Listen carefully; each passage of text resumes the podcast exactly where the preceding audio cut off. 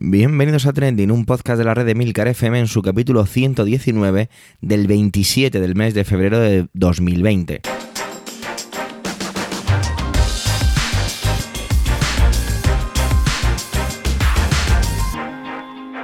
Trending es tu podcast sobre lo que pasa, lo que ocurre, sobre las noticias que pueblan las redes sociales. Todo ello con opinión y siempre con ánimo de compartir. Por ello somos varias voces, aunque yo, Javier Soler, haga de presentador. Trending es tu podcast de noticias semanal. Adelante. Empiezo con un aviso, y es que no sé cuántas veces se va a notar que se edita esta grabación, ya que desde el viernes una tos se ha agarrado a mí, se ha vuelto muy cariñosa y no me quiere soltar. No creo que tenga nada que ver con el coronavirus, pero oye, vete tú a saber. Eh, lo dicho, espero que se note lo menos posible. Tengo esa sensación cuando uno mira el calendario y se pone a preparar el guion y dices, ostras, 27 de, de, de diciembre, iba a decir, de febrero. Madre mía, qué rápido pasa el tiempo, fijaros, ya estamos despidiendo el segundo mes del año. Venga, vale, que es que febrero es el mes más corto, pero no sé, me parece increíble. ¿Y cómo iría aquel? Yo con estos pelos. Antonio nos trae la servida polémica en torno a la figura del artista Plácido Domingo, sus acusaciones de acoso sexual, sus declaraciones y bueno, un tema como siempre entre delicado y asqueroso. Adelante Antonio.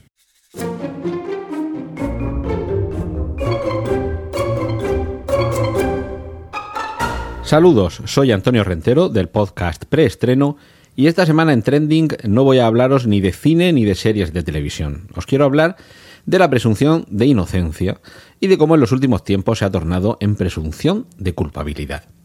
Hace ya un tiempo, una de las noticias que más dieron que hablar fue la de las acusaciones contra el tenor Plácido Domingo por eh, diversas eh, ocasiones en las que habría hecho objeto de acoso sexual eh, a, lo largo de diversos años a, varias mujeres una noticia de este tipo con alguien tan, tan famoso últimamente y por desgracia se está convirtiendo en casi habitual.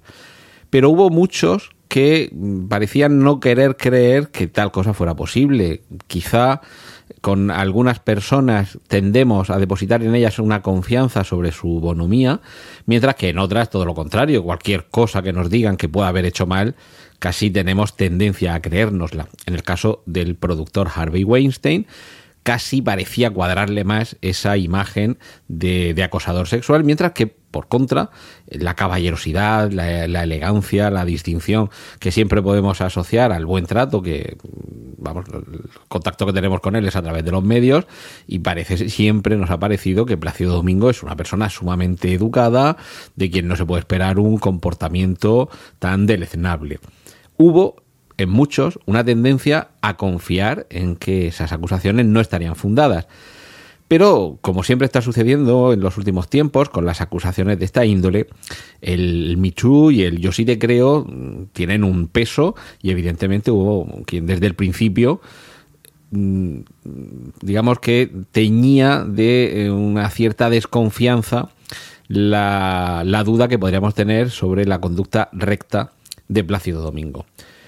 Hay un, periodista, que en alguna ocasión también me he referido aquí, porque realmente le, sigo mucho y le admiro, como es Rubén Amón, que entre otras cosas es un gran aficionado a la ópera y que mantiene, no sé ya si mantenía, una relación de amistad con Plácido Domingo, que en el momento álgido de esas acusaciones le entrevistó y sí que es cierto que la entrevista mantenía un cierto tono, no tanto mm, ageográfico, pero sí apologético, como tratando de mm, permitirle que tuviera un espacio para defenderse, cuando por otra parte es cierto que la mayoría de los espacios destinados a cubrir esa noticia casi estaban más dando por sentada su culpabilidad. A estas alturas, recordar esa presunción de inocencia, que todo el mundo es inocente hasta que no se demuestra su culpabilidad, debería ser, mm, pues debería estar de más, deberíamos darlo por supuesto como el valor eh, cuando uno hacía la mili. Pero por desgracia no es así. Casi que es más eh, habitual tener que demostrar tu inocencia antes de que los demás demuestren la culpabilidad ante las acusaciones llegarían las demostraciones. Y aquí parece que ya se está invirtiendo incluso eso, no ya la carga de la prueba, sino la obligatoriedad de primero demostrar tu inocencia antes de que termine de pronunciarse la, acusación. Ahora, esta semana, hemos eh, tenido la noticia sorprendente de que se parece constatar que todas esas acusaciones eran fundadas, o parte de ellas, o algunas de ellas por lo menos, hasta el punto que el propio Plácido Domingo ha salido eh, a los medios pidiendo perdón a las mujeres a las que en su momento acosó. Volviendo a la cita del periodista Rubén Amón, también él ha hecho un poco eh, acto de contrición diciendo que en su momento mm, le creyó, que en todo caso se le puede acusar de creer al amigo y de confiar en su palabra, y que en todo caso la decepción es igualmente mayúscula. Es posible que esto suceda ahora a muchos, que desconfiando se decepcionen y, les cueste un poco entrar en, ese respeto a la presunción de inocencia, ¿no? Como diciendo, ya no nos queda nadie, si hasta alguien en quien pensábamos que podríamos confiar en su buen hacer o en su buen comportamiento, como Plácido Domingo, nos defrauda de esta forma, ¿qué nos queda? Pues yo creo que nos sigue quedando, a pesar de todo, y es lo que quiero defender hoy aquí en Trending, la confianza en la presunción de inocencia debe haber algo que sustente la acusación y ese algo que lo sustente no puede hacernos dudar mientras tanto de la posibilidad de la inocencia. Y lo estoy diciendo precisamente en este caso en el que parecería demostrarse que efectivamente todas esas acusaciones eran fundadas. Pero el hecho de que finalmente lo hayan sido, igual que cuando se condena a alguien con pruebas fehacientes e incontrastables, perdón, incontrastables, no incontrovertibles, eh, eh, el hecho de que finalmente alguien sea culpable aunque al principio siempre hubo quien sospechó que lo era y nunca creyó en su inocencia, no debe hacernos perder de vista que debemos depositar esa, eso que aparece siempre en las películas americanas, ¿no? De más allá de la duda razonable. La duda razonable lo que quiere decir precisamente es esto, es un concepto casi filosófico. No debe quedarnos ninguna duda y a nuestra razón, a nuestra capacidad de emitir un juicio informado, no debe quedar ninguna sombra para que la luz si es que en alguna ocasión la luz llega a ser total, nos muestre, nos desvele realmente qué es lo que ha sucedido ahí. Mientras tanto, sí que es cierto que en ocasiones se puede correr el riesgo, eso que se ha dicho siempre, de que un culpable quede en libertad. Pero no es preferible que un culpable quede en libertad a que un inocente se vea privado de ella. Es quizá una respuesta complicada. Yo en este caso, la verdad es que me, me decanto un poquito más, porque si debe haber un fallo, que sea el de dejar en libertad a quien no lo merece, antes que privar de libertad a quien no merece ser privado de la misma. Y en este caso, desde luego, un, en fin, creo que todos hemos quedado más que defraudados porque la conducta de alguien que pensábamos que podría ser intachable, como Blasio Domingo, haya resultado ser precisamente criticable y desde luego nada inmaculada. Pero por eso, en este momento en el que se debería reivindicar por parte, por parte de muchos el veis, yo llevaba razón, es lo que yo decía.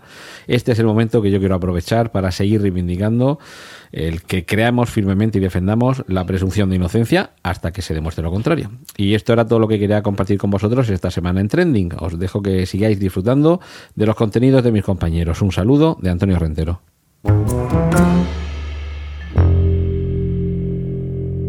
Emilcar está cogiendo el gustillo al proceso de primarias demócratas en los Estados Unidos. La semana pasada ya habló sobre Bernie Sanders y yo creo que la cosa va que va está amenazando con hacer una especie de miniserie de intervenciones sobre todo esto. Bueno, vamos a ver de qué, de qué nos habla esta semana, qué actualidad hay con todo lo que tiene que ver con la oposición a los republicanos en Estados Unidos. Adelante, Emilcar.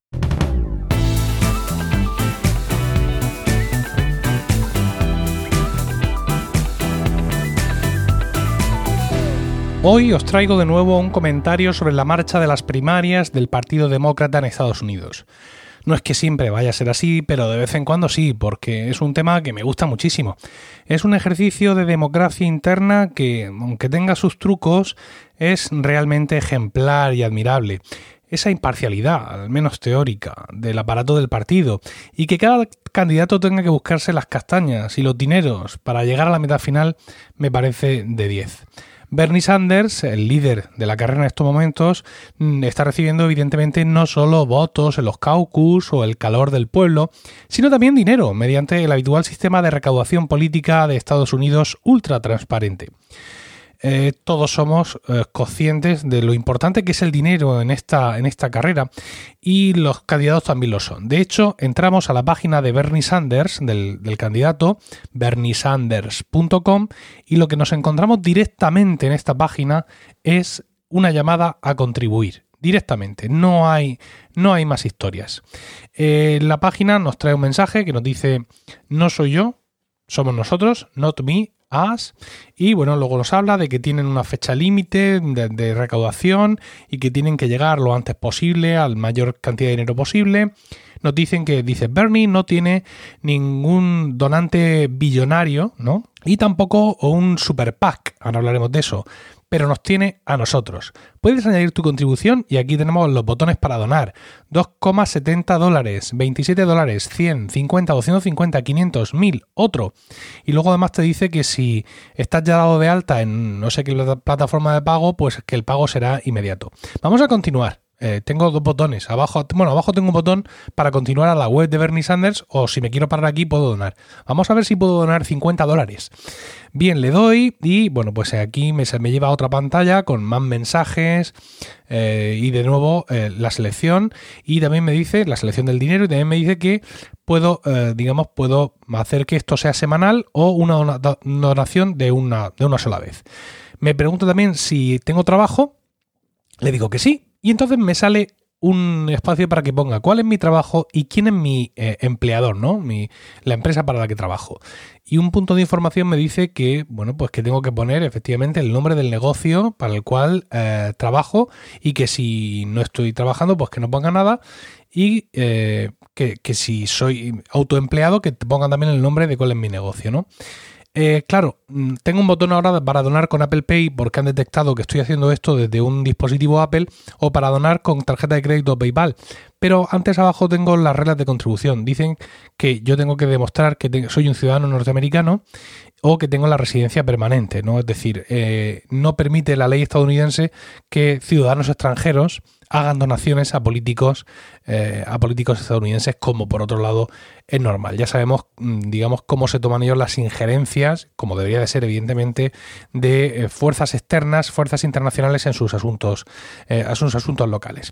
Bueno, ya hemos visitado la página de Bernie, hemos intentado donar sin éxito, pero eso no va a perjudicar a Bernie Sanders, ¿no? Ya que aún sin mi dinero, Bernie Sanders sigue en cabeza. Ha ganado el caucus en Nevada y además, según la CBS, ha conseguido un respaldo más que interesante en ciertos demográficos.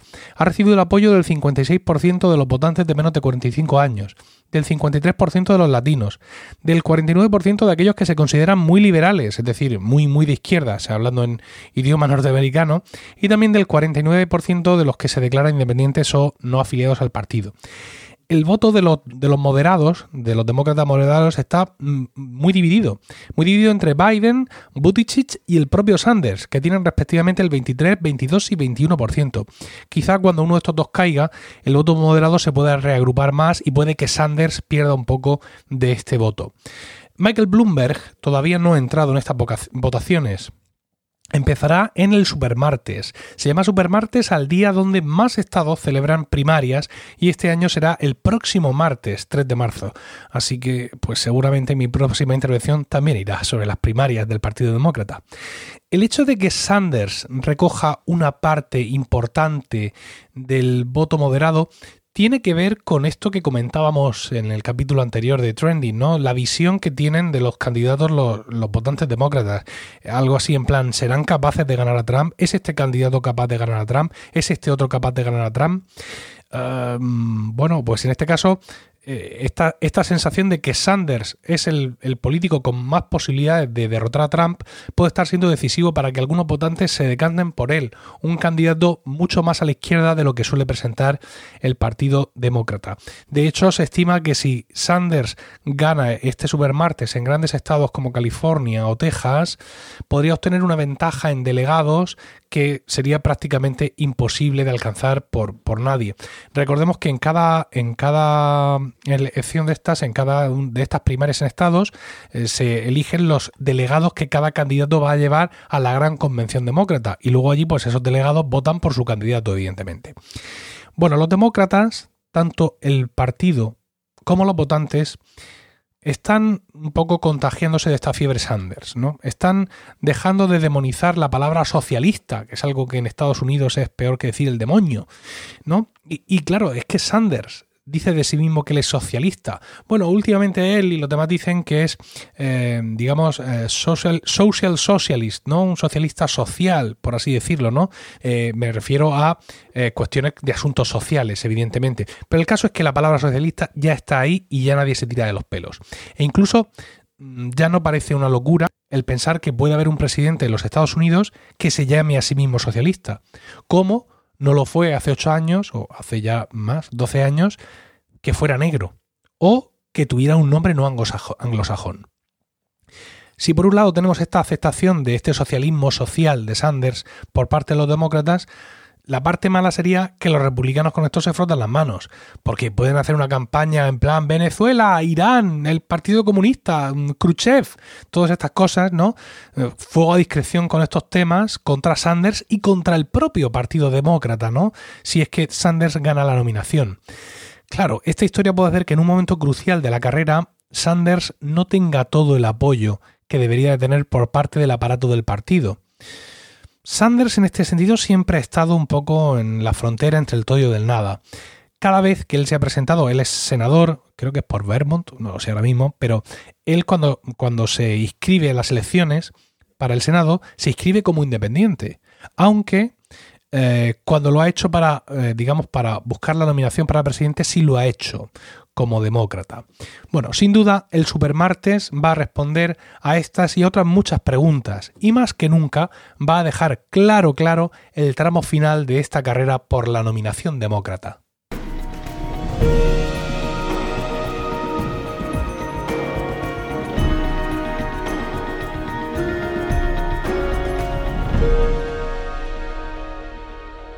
La humanidad es capaz de hacer cosas increíblemente bellas, proezas, conquistas heroicas y también de las más drenables actitudes.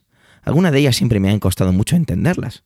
Creo que una vez más, y creo que tengo suerte de haber nacido donde lo he hecho eh, y sentir un ambiente de igualdad en mi entorno, me hace ver verdaderamente marciano la no igualdad o menosprecio hacia la figura de la mujer o hacia las personas de diferente raza.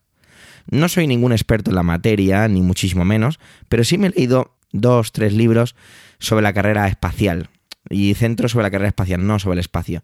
He leído otro sobre el espacio, pero me voy a centrar en este aspecto. Soy el típico niño de película de sábado por la tarde, pues que soñaba con ir al espacio, dar un paseo por la luna y visitar los fines de semana Saturno. Tuve la oportunidad de visitar el Smithsonian Museum del Aire y el Espacio en Washington DC, donde me lo pasé pues como ese niño de la película de sábado por la tarde. Tengo el recuerdo de pasear por allí y estar constantemente con la boca abierta. Me compré un parche de esos que llevan los astronautas en sus supertrajes conmemorativo del Apolo 11. Y ahora mismo, mientras estoy grabando estas palabras, lo estoy sujetando con mi mano derecha. Un pequeño elemento lleno de magia para mí. Yo es que soy muy curso y lo siento. los libros que leí nunca se mencionó a ninguna mujer. No estoy haciendo aquí un ejercicio de ataque a los autores. No es mi intención. Me remito a los hechos. Sin embargo, esta semana, el lunes 24, nos dejaba una persona clave para que el ser humano, representado en este caso por hombres, pisara la Luna por primera vez. Entre otras muchísimas cosas que tienen que ver con la carrera espacial. Hablo de Katherine Johnson, que para darle más notoriedad a su carrera como mujer dentro de la carrera espacial en los años 60, además también era una mujer afroamericana. Todos conocemos, por lo menos mínimamente, la historia de los negros en Estados Unidos, que no ha sido, ni es en la actualidad, un camino de rosas. Por ello, Katherine Johnson es un símbolo que debe recordarse y todo un ejemplo a seguir. Una mujer afroamericana trabajando en la NASA en los años 60, acabo de decir. Por desgracia, es algo que suena casi marciano, y nótese el término con toda la intención. Esta mujer era un portento de las matemáticas. Trabajaba en la sección de las calculadoras humanas, o así es como aparece escrito en varios medios. No sé si existía un departamento llamado calculadoras humanas. Lo he buscado y no lo he encontrado. Y uno puede entender lo delicado que es un viaje espacial a nada que piense en todas las, en todas las variables perdón, que entran en juego. Ahora no puedo evitar acordarme de ese hombre, que no recuerdo el nombre porque me, me estoy saliendo del guion, que ha muerto porque se construyó un cohete para demostrar que la Tierra era plana y pues que se estrelló y se murió. No quiero hacer una comparación al respecto, pero bueno, es lo que hay.